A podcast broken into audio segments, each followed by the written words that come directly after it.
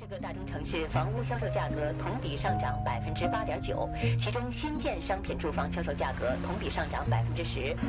中国国内生产总值为三十三万五千三百五十三亿元，比上年增长百分之八点七。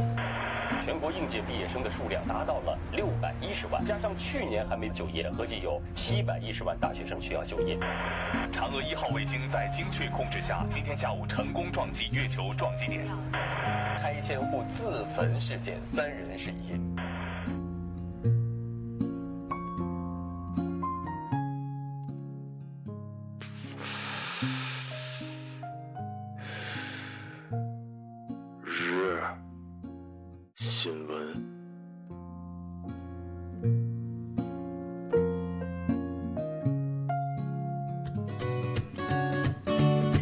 各位听众，晚上好，晚上好。今天是二零一六年八月二十五号，星期三，农历的七月二十三。欢迎收听日节目。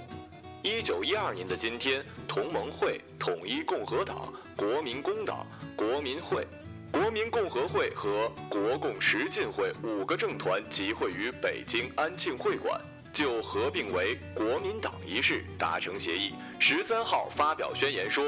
共和之治，国民为国主体，无人与使人不忘其义，故言其名曰国民党。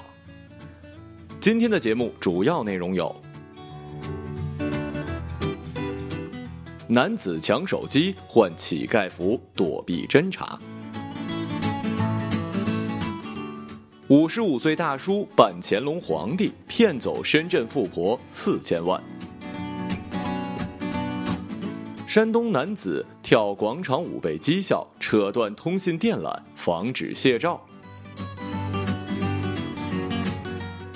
医生受贿五百四十六万，我不收钱就便宜了药贩子。下面请听详细内容。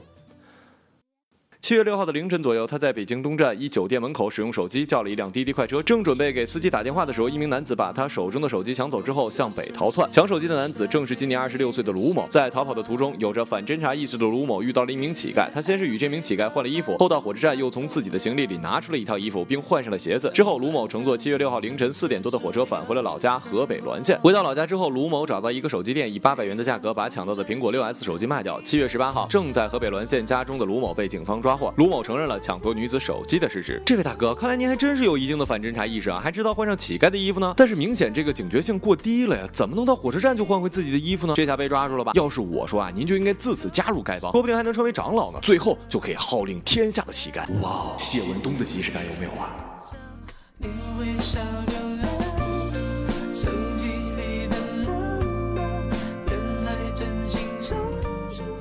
万建民现年五十五岁，高中文化。检方指控显示，万建民谎称打过越南战争，曾担任江西景德镇市税务局局长，帮国家领导打过金融战争。他是国际上十六级的金融专家，还是国际金融大鳄索罗斯的学生，师妹是索罗斯的老婆。他的家族掌握着加拿大的皇家银行，他则是掌门人，可以操控海外三千多亿的美金皇家基金。同伙刘钱珍的身份更为离奇，他谎称自己是乾隆皇帝，吃了长生不老药，活了三百多岁，拥有着全世界二十七个皇家家族子弟，手里掌握着大量大清皇家的大量资产。二零一四年的九月十一号，正雪菊将其老公账户上的三千万转到了王建民的账户之上，用于申请办理其老公想要的工业用地事宜，再加上之前给两人的一千万，共计被骗四千多万元。服了，给大爷跪了！我发现现在这骗子文化程度其实都不高，而且大多是农村的无业游民。那些大富商咋就那么好骗呢？连自己是乾隆皇帝借钱都行啊！我我去，我自愧不如啊！大学四年学了四年的播音主持，什么语言艺术，跟这群自学成才的骗子比起来，臣妾输了，输的心服口服啊！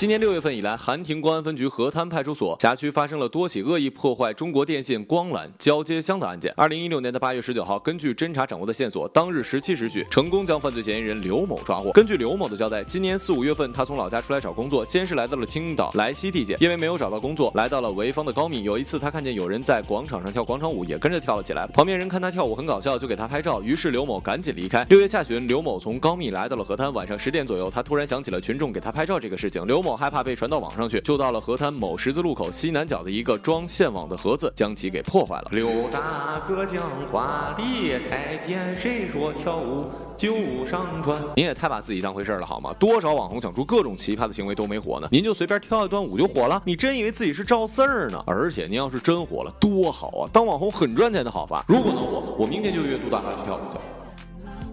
你掏出手机拍个不休，把我晾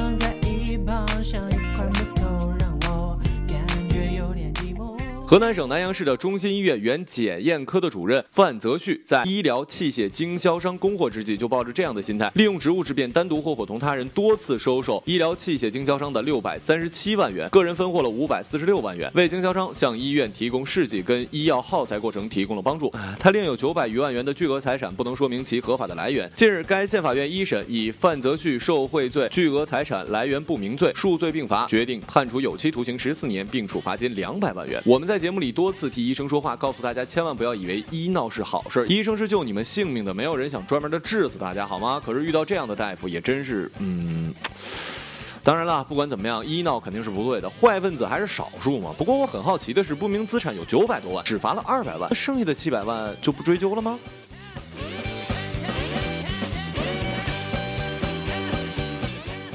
今日人物朱婷。从媒体的报道中得知，朱婷的家庭并不富裕，甚至因为超生罚款给家庭带来了沉重的负担。朱婷也一度游走于辍学的边缘，从一名农村女孩成为国家队的主攻手，期间的艰辛只有朱婷自己明白。时至今日，两万元的奖金对于朱婷的父母而言也绝非可有可无。然而，人们想知道的是，这样的奖励和温暖为何不早一些到来？在成长的过程中，朱婷经历了艰苦的岁月。作为女排队员，朱婷的收入长久以来并不高，只是与土耳其俱乐部签约之后，才让薪金有了大幅增长的可能。在成长过程之中，由于身高长得过快，营养跟不上，女排主教练郎平甚至自掏腰包从美国购买蛋白粉，为朱婷补充营养，还从美国买了裤子，托人带回远在河南训练的朱婷。与这样的关怀相比，今天的牌匾和奖金是否太过功利呢？与此同时，朱婷成了金牌国手，整个家庭便被授予了“最美家庭”的称号，总让人觉得奇怪和异样。朱婷是超生女，朱婷的父母曾经因为诞下朱婷违反了计划生育的政策，最终缴纳了罚款了事。虽然朱婷为国家争得了成就，与其父母的精心培养是密切相关的，但只因为一块金牌就能够让超生的家庭变为最美家庭，未免让人觉得这样的称号给的太过随意了。